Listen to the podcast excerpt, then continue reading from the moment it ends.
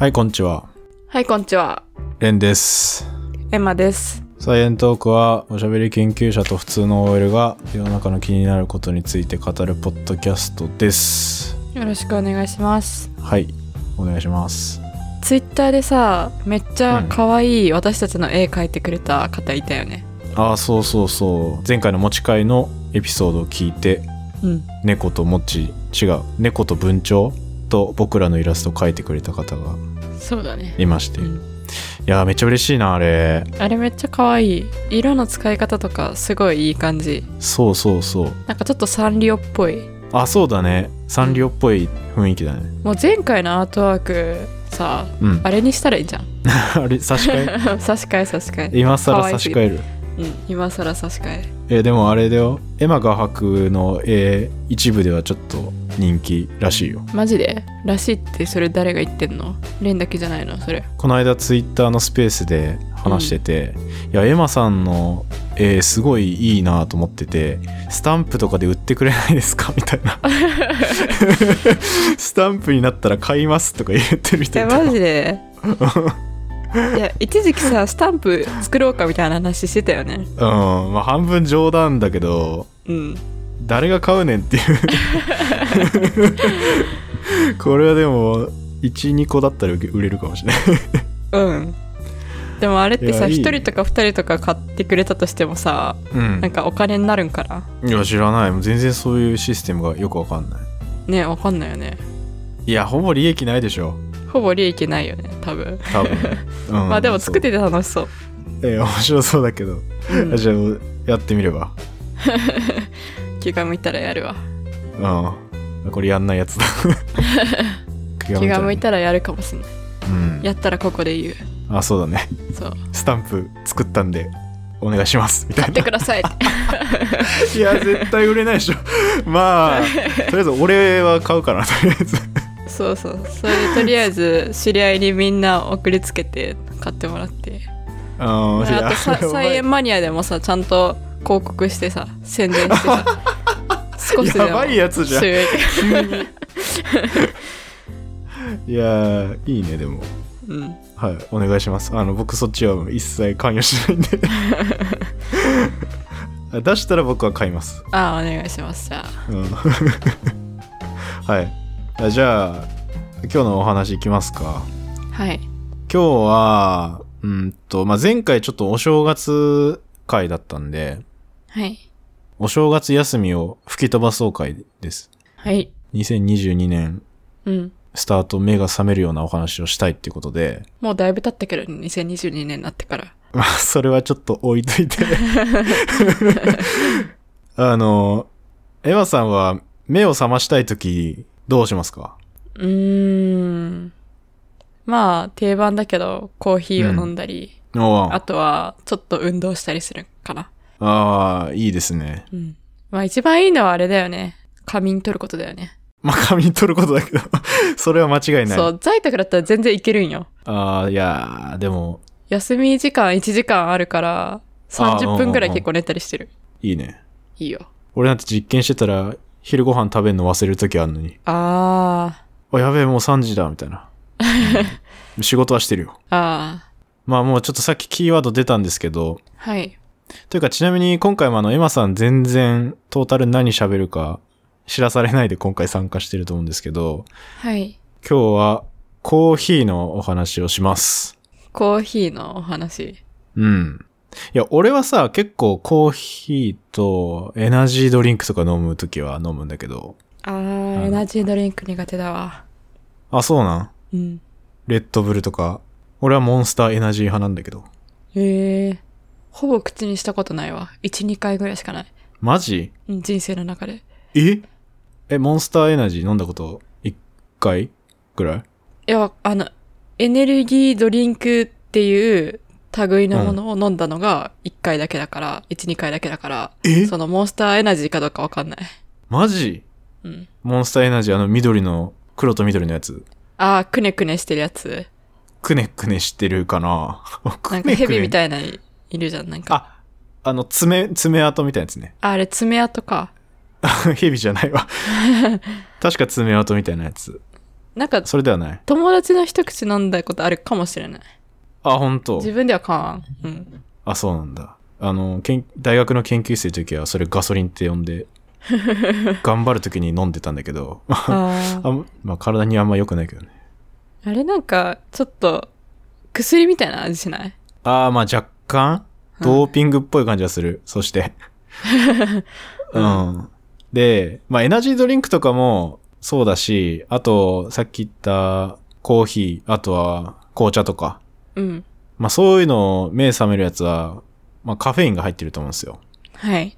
で、みんなカフェイン摂取するか、みたいな日常で言ってるじゃん。うんうん。でも本当にカフェインのこと知ってますかっていう。うん。そういう話がしたい。知らないね。そう、カフェインって言うじゃん。みんな。うん。どう、どう聞いてるか知ってますか？ちなみに。なんか昔習った気がするけど、今は全く答えられない。あ、習うんだ。俺習った記憶全然なかったけど。なんか教科書に載ってなかったっけ？あー、乗ってたかな。まあ、俺も忘れてるっていうことだな、こうれ。まああの、今回僕勉強し直したんで。いや、どう聞くかまでは書いてなかったかもしれないけど、なんか、どういう分類かみたいなの書いてなかったっけ？あー、うん。そうだね。あ、じゃあ一旦その多分教科書に書いてるであろう文そのまんま読んでみていい、はい。カフェインはプリン管を持った有機化合物でアルカロイドと呼ばれる植物由来成分の一種。うん。アデノシン受容体に拮抗することによって覚醒作用などがあるって書いてるんですよ。ああ、そうそう、そこらへん、そこらへん、なんか、アデノシン状態に結構みたいなところは習った気がする。プリン体とかは知らんかったけど。この説明さ、もうわけわかんないじゃん。なんかプリン管とかアルカロイドとかアデノシン受容体とか言ってるけどさ、もうマジわかりにくいなと思って。確かに。わかりそう。にくい。だから今回はこの今言った文章を理解できるようになるっていうのがゴールですね。はい。で、じゃあまずカフェインとは何なんだっていう話ですね。そもそも。さっき言った説明じゃなくて、うん。そのカフェインのちょっと見つかった経緯とか、そもそもなぜカフェインはカフェインなのっていう。うん。まあこれは、あの、紅茶とかコーヒーって言ったけど、まあ茶葉とかコーヒー豆の中に元からある成分。うん。で、この名前の由来がそもそもわかると思うけど、もうカフェインなわけよ。うんうんうん。カフェにインしてるわけよ。うんうんうん。で、これはドイツ語のカフェでコーヒーって意味で、ま うん。あそこから来てるらしいんだ。もともとドイツ語なのかな。うーん。うん、そうなんだ。で、まあこのドイツで見つかったんだよね。うん一番最初。うんで、見つけた人は一応、ルンゲっていう人が、ルンゲ。研究者かながいて、で、このルンゲさんはね、植物からいろんなものを抽出するっていう研究をしてたんだよね。うんうん。で、そんな中、うんと、ドイツに同じ時代だからこれはね、1819年ぐらいのお話なんだけど、うん。あの、ゲーテって聞いたことあります？ドイツの文豪なんだけど。なんか、1回か2回ぐらいは多分聞いたことあるかも。ああ、俺もそんな感じなんだけど。まあ、ゲーテっていう有名な、まあ、文豪とかうん。詩人みたいな人がうん。いたんだよね、昔。で、その人が、まあ、科学とか政治の分野とかいろんなことやってる人で、へえ。で、その人が、あの、すごいコーヒー飲むの好きだったのね。うんうん。で、めっちゃ当時流行ってたらしくて、うんコーヒー。で、これ飲んだらなんか知らんけど元気になるって分かってて、それはみんな分かってて、うんうん。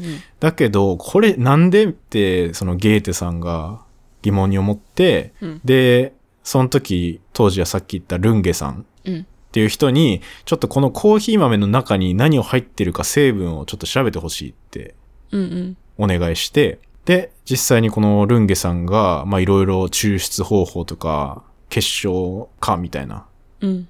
のをいろいろ試して、まあ白い答えが出てきたぞって。で、これがう、んそのコーヒー独特の苦くて、だけど元気になるっていう成分だっていうのを分かって、それがカフェインって名前がついたと。うん。まあとりあえずこれが一番最初にカフェインが見つかった経緯で、それがコーヒー豆からだったんで、カフェインという名前であると。何年って言ったっけ？1819年なんで、200年前ぐらいですね。あ、なるほど。200年前ぐらいなんだ。うん。うん。あとこれプチ情報だけどね、その10年後ぐらいにね、うん。あの、お茶から似たような成分が取れたぞ、つって、あの、うんうん T、T インで、テインっていう名前の化合物をへえ。見つけた人がいたんだけど、うん。これ調べたら結局カフェインだったっていう、後から分かっへて。ーそう。だからうんうんうんうんね、もしかしたらこっちが先だったらカフェインはテインって呼ばれたかもしれない。カフェインレスとかはテインレスになってたかもしんないんか。ああ、そうそう。それが当たり前になってたかもしれない。っうん、うん、ていうことですね。とりあえずカフェインは。うん。うん。で、まあじゃあそれがいろいろ実際に取られた後に、まあ成分というかどういう性質なんだとか分析いろいろされるわけですけど、うん。で、いろんな分析機器で、その化学構造式みたいなやつが分かってくるんですよね。うん。カフェインの。あとは最初の説明で、アルカロイドですっていうのも言ったと思うんだけど、うん。この植物由来成分でアルカロイドの一種。うん。っていうのは、このアルカロイドってやつは、このアルカリに似た化合物みたいな意味で。植物とかにめっちゃ入ってるようなものの総称なんだよね。アルカリに似てるってことはアルカリじゃないの？アルカリに似てる、うんと、アルカリってそもそもさ、あの、酸とか、うん。酸性アルカリ性とかうん。のアルカリなんだけど、うん。あの、中に窒素原子が入ってて、うん。うん。で、窒素原子入ってると、まあ、アミンみたいなの言われたりするんだけど、まあ、うん大体その、アルカリ性を示すと。うん。うん。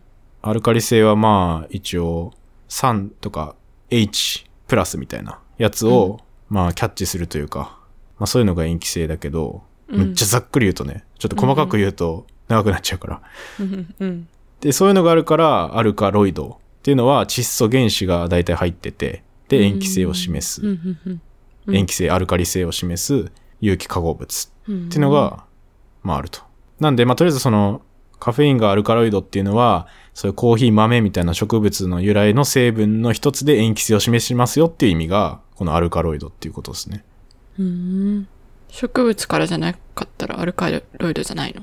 ああ、総称としては窒素原子を含んでて、うん。天然由来の有機化合物なんで、ああ、天然由来な。じゃあ虫とかからでもいいんかな？虫とか微生物とか、うんうん。そういうやつから取れるやつも、まあアルカロイド。って言われたりする。うんうん。まあそうだね。だから窒素原子を含んでるっていうのが重要なところかな。うんうん。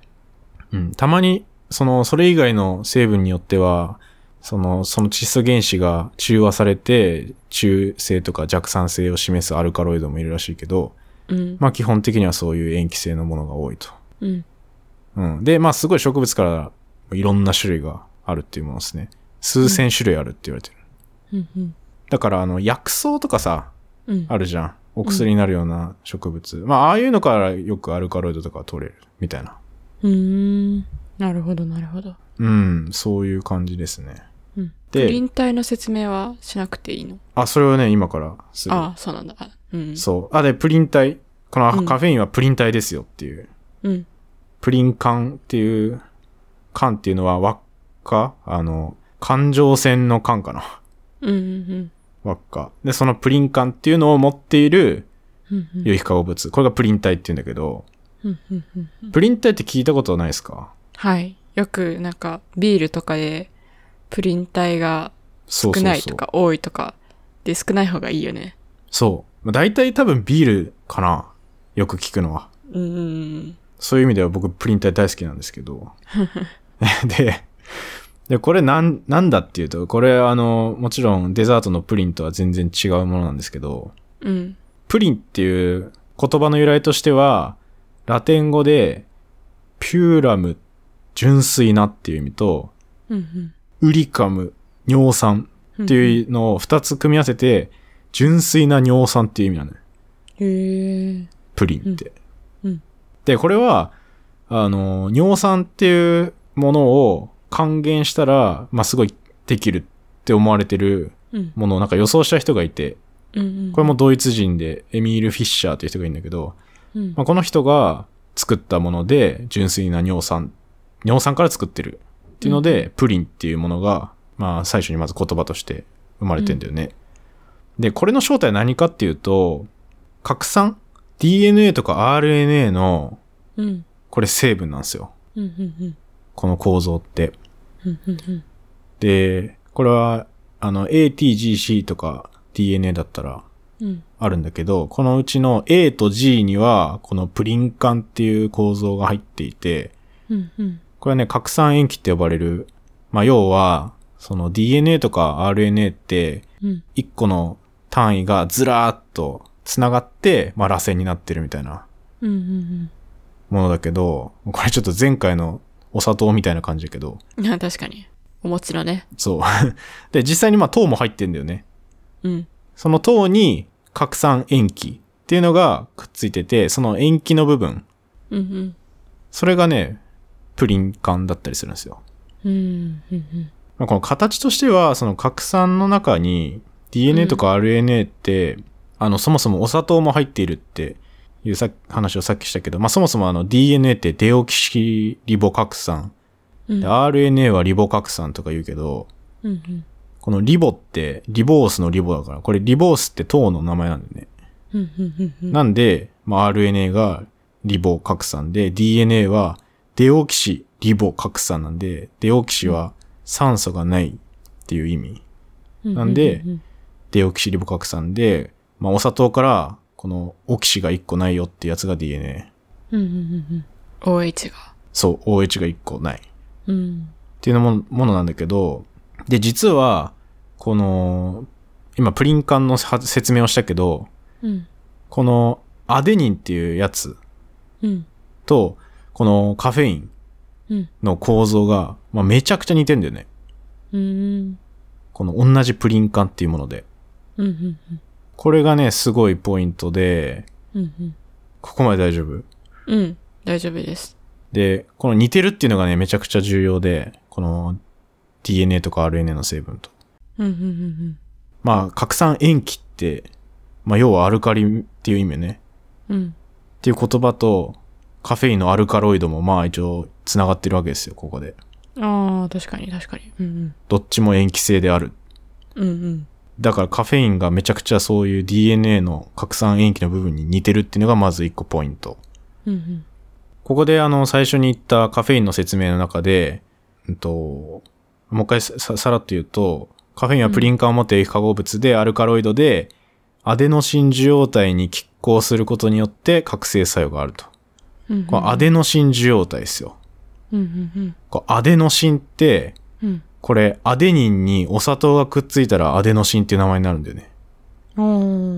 そう。要はこのアデノシン受容体っていうのがうんうん。まずあって、これは RNA のアドアデノシンっていう成分がうんうんくっつく受容体にカフェインもくっつくよっていう意味なの。うーん。なるほど。だから拮抗するっていうことなんか。そうそうそうそう。同じ受容体にくっつく。似てるから戦って、で、くっつく。そうなんですよ。うん。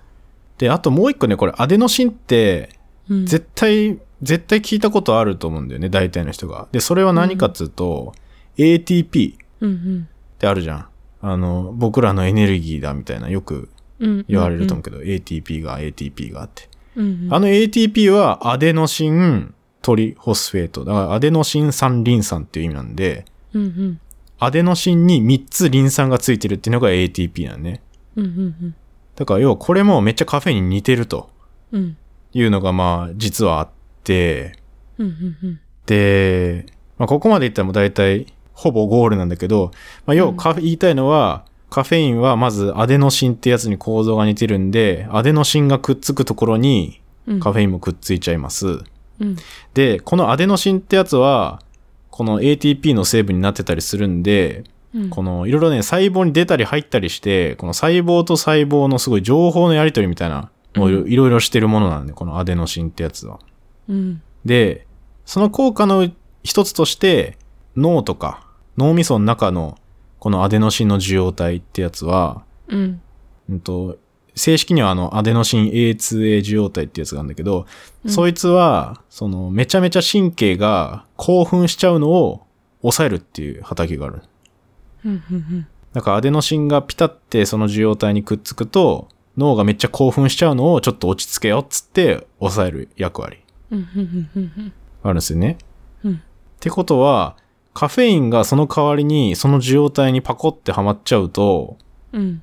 その場合は興奮をやめとけよって抑えるのが抑えられなくなっちゃうんで。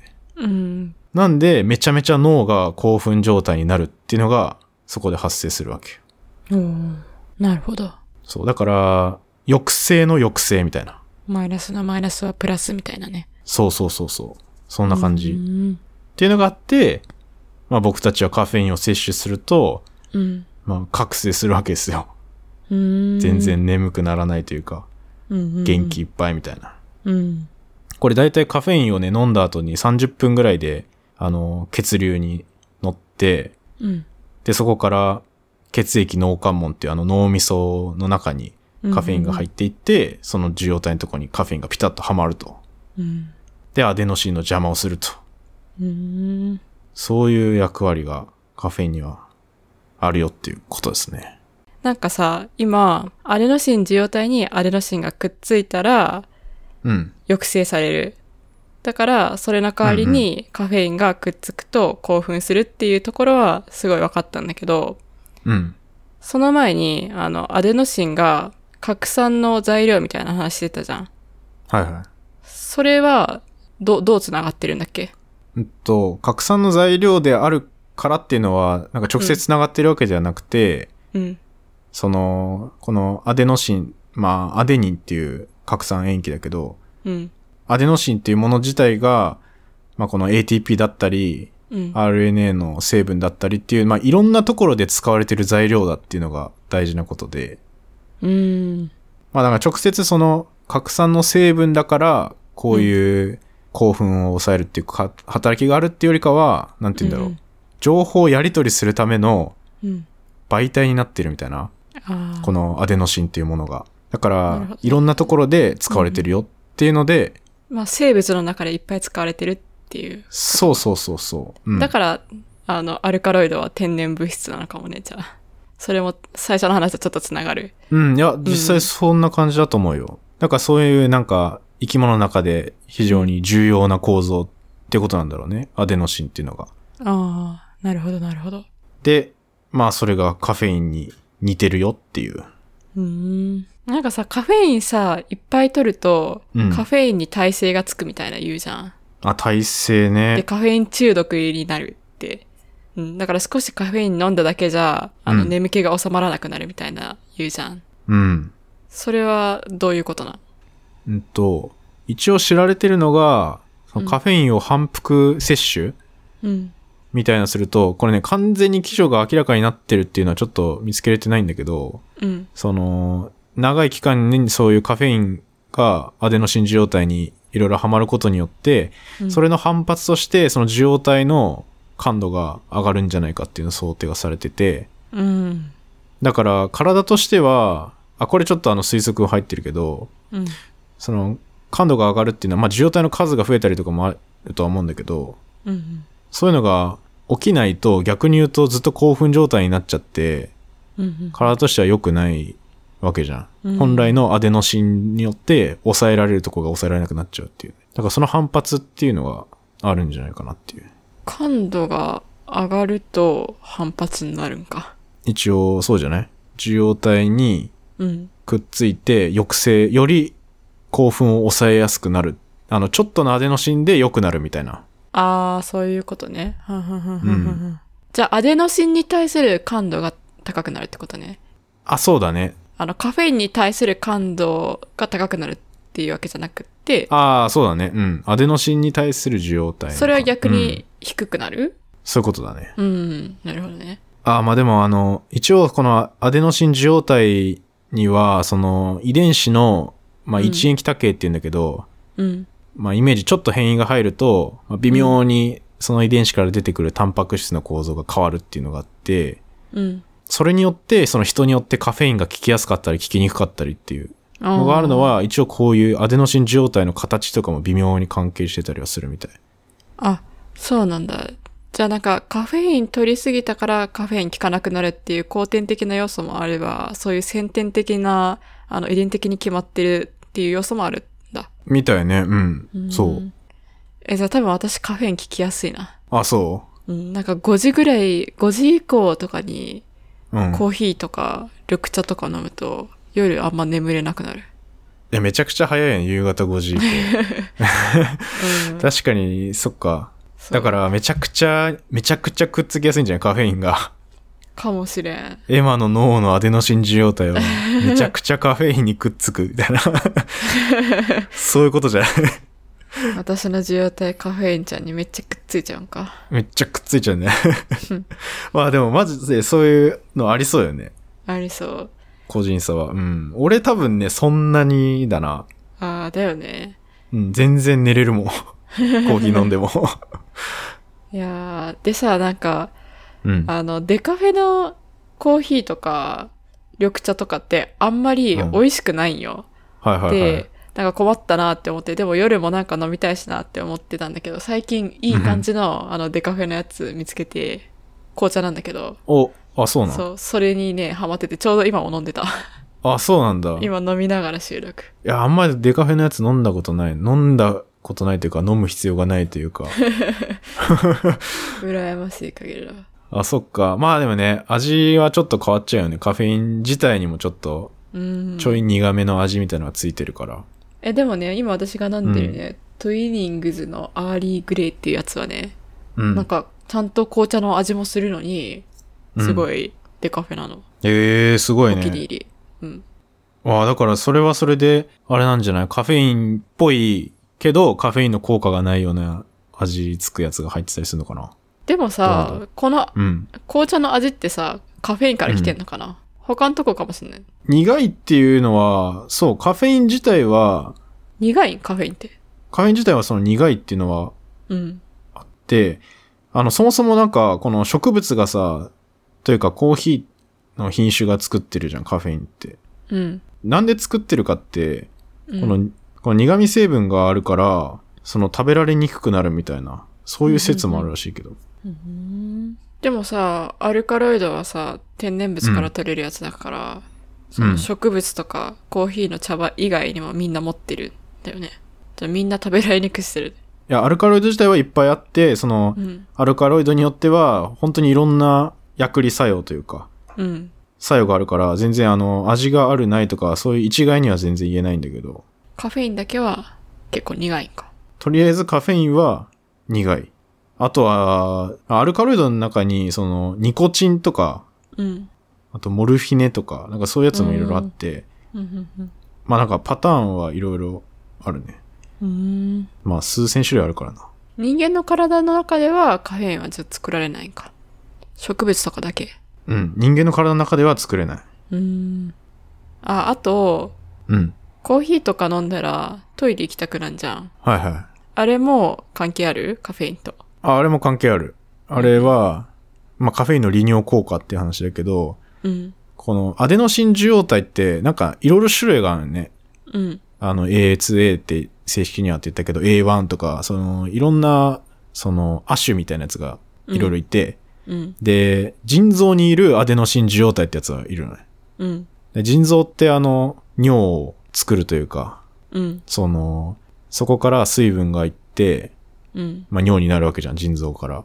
うん。で、そこのアデノシン受容体にカフェインがくっついて、うん。腎臓の再吸収って言うんだけど、水分。うん。その再吸収を抑えるっていう方向に働くんだよね、カフェインがくっつくと。うん。だから、腎臓から水分がもうだんだん再吸収されずにどんどんどんどん出てっちゃうんで、おー、なるほどね。利尿作用がある。っていうことですね。だからこのアデノシン受容体は本当にいろんなところでうん。臓器のあのシステムを調整したりとか、うん。そういうのに関わってる。なんか逆に考えると、カフェインを取らなかったら、うん。抑制して、まあ眠くなるわけじゃん。で、うんうん。再吸収されるから、トイレにも行かなくて済むっていう感じで、なんか、ああ、そうだも寝ね。る方向に行く感じだね。じゃあ、うんうん。確かに確かに。寝るときにトイレ行きたくなくても困るしね。そうだね。面白いね。面白いよね、これ。うん。だからこういう話をするとさ、カフェインが今体の中でいろんなところにベタベタくっついてるみたいな。そんな感じがする。私は今デカフェ飲んでるからね。しないわ。あ、それは関係ないですね。うん、そうだね。うん。まあだから基本的にこういう、まあちょっと神経系に影響するやつとか、うん。まあそういうのにアデノシン受容体いろいろ関わってんだけど、うん。まあ、意外とカフェインカフェイン言うけど、あんま知られてないかなって、わかんない。知られてんのかな？